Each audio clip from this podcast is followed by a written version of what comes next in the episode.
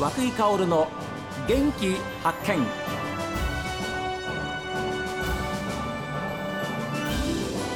おはようございます。和久井薫です。和久井薫の元気発見。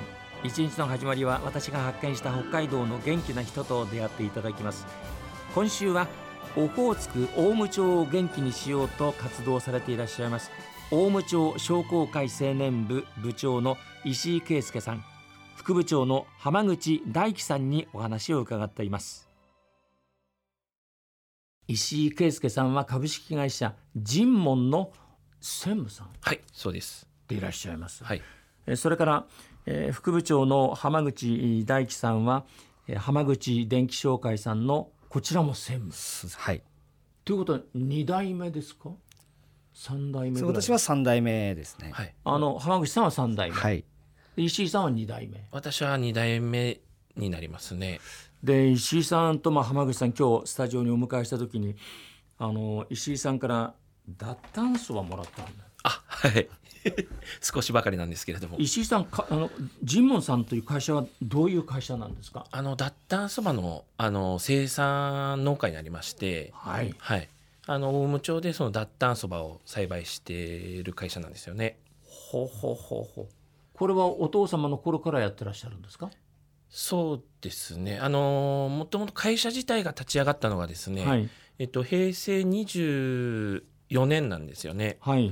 に立ち上がりまして役場さんと町営牧場のアグリファームさんというところで、はい。あの脱炭そばの試験栽培を大武町で行ってまして。初めてのことですかそれは？そうですね。農研機構さんが入ってその地域で脱炭そばを栽培できるかどうかってえいう、えはい、取り組みしてまして、ええ。それでまあ地元でもこう脱炭そば栽培できるねっていうことで、まあ、会社を立ち上げて脱炭そばをまあ大武町の新しい特産品にしていきましょうってことで取り組みさせていただいてますね。ええ。紆余曲折ありました？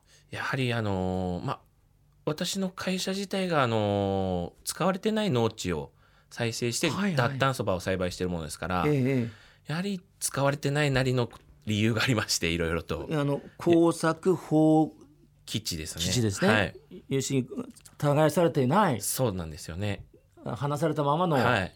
まあ、休耕地みたいなもんですよね。そうです。休耕地みたいなもので、まあ、枝とか笹とかスタートが、なんだ、はい、あそこからがスタートになりまして、ええ。はい、でやっぱり、あのーやわい補助があったりとか、はあ。まあ、歴が多かったりとかうん。いろいろそういったのを、まあ、改善していきながらっていう、まあ、今でもあのいろいろとそういう工夫してあの改善はしてってるんですけども、はあはあ。はい、これなんかあのあれですってジモンさんとしてはなんか自社のその製粉工場もあるんですって？平成27年にあの製粉施設自社で建てましてはあこれ大きいですよね。そうですね。やっぱり地元でこう付加価値つけてやっぱりあの、新たにその商品として売っていくっていうことができますので、ええ。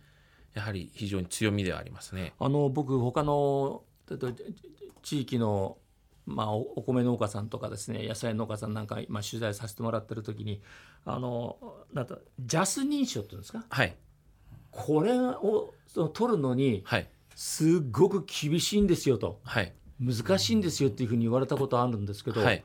弊社ではですねあの全補助あの有機ジャス認証を取得してまして、まあ、あの脱炭そば自体があのこうルチンっていう栄養成分はいが通そばより多いものですから、えそれをまあより安心安全っていう部分を歌えるように有機ジャス認証も取得して、はい、えやっぱり畑も広いんでしょ？畑も今あの280ヘクタールほど栽培してまして。280ヘクタールって言われても、ピンとこないんですけども相当あの山からこの山からって感じですか？そうです。ね皆さんなんか東京ドームとか換算するんですけれども、うん。大体50個ほど。だから私もその言っても正直ピンとこないんですよね。やっぱり。東京ドーム何個分何台って聞かれることもあるんですけれども。要するに東京ドーム50個分50個の分ほそどの作あの土地があると。そうですね。それがとなるともう数百ヘクタールですか？280ヘクタール栽培してまして。ただ全国であのその脱炭そばの作付けっていうのが600ヘクタールぐらいって言われてますんで。ちょっと待ってそしたらえお相当部分占めてんじゃないですか、大そうですね。作付け面積で言えば大武町があの、まあ、日日本一の、はい、脱炭素はね作付け面積ですそうですね。今ちょうどまあ現在もハッシュ時期になってまして種まきの作業を今も、はい、行っているような形ですね。一番難しいのはどんなところですか？一番苦労するところ。苦労はですね、まあ、あの天候ですね。あ天気はい、こればっかりはもうどうしようもならないんで、やっぱり天候に非常に左右される作物だなっていうふうには感じてますね。はい、収穫があるわけですよね。はい。うん、それはいつ頃なんですか？収穫はですね、えっと弊社の場合は8月の下旬頃から。やっぱ秋口。秋口ですね。はい。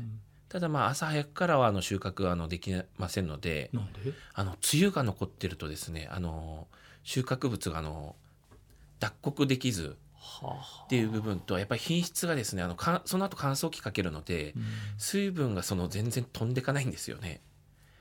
っていうのもあって大体あのお昼頃から露が切れてお昼頃からあの収穫作業を行っていくっていう形。でね。そうですね。コンバインで刈り取りして。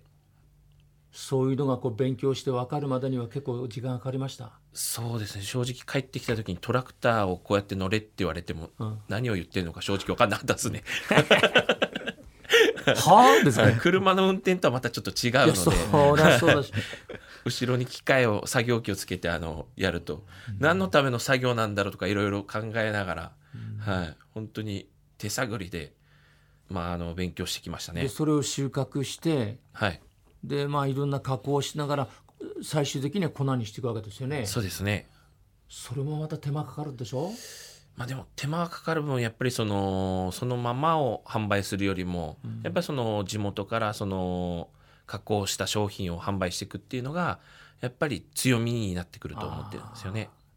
ちょっとちゃんとタレまでついてんじゃないですか。そうですね。やっぱりあの蕎麦を作ったからにはあの地元のあの海産物を使用したあのつゆも作ろうっていうことで弊社で作りましてはあ、北海道大武町産利尻昆布、えー、酒節を使ってますよと、はい、そうですねなるほど酒節また今いいんですもんね。酒節そうですね。うまみ成分がやっぱ高いんで、ありますし、はい、大武町は鮭も取れますし。そうですね。ね。はい。僕は昔あの大武町に取材に行った時ですね。例えば酒缶。はい。鮭の缶詰。それもすごく高価な缶詰を作ってる会社があって、はい、その缶詰を作るその缶詰を作るその缶詰に入れる鮭は大武町で取れる鮭が一番なんですっていうふうに言われて、はい、僕は1泊2日で船にも乗りましたし、ええ、でその鮭を取る瞬間を取材させてもらいましたけれども。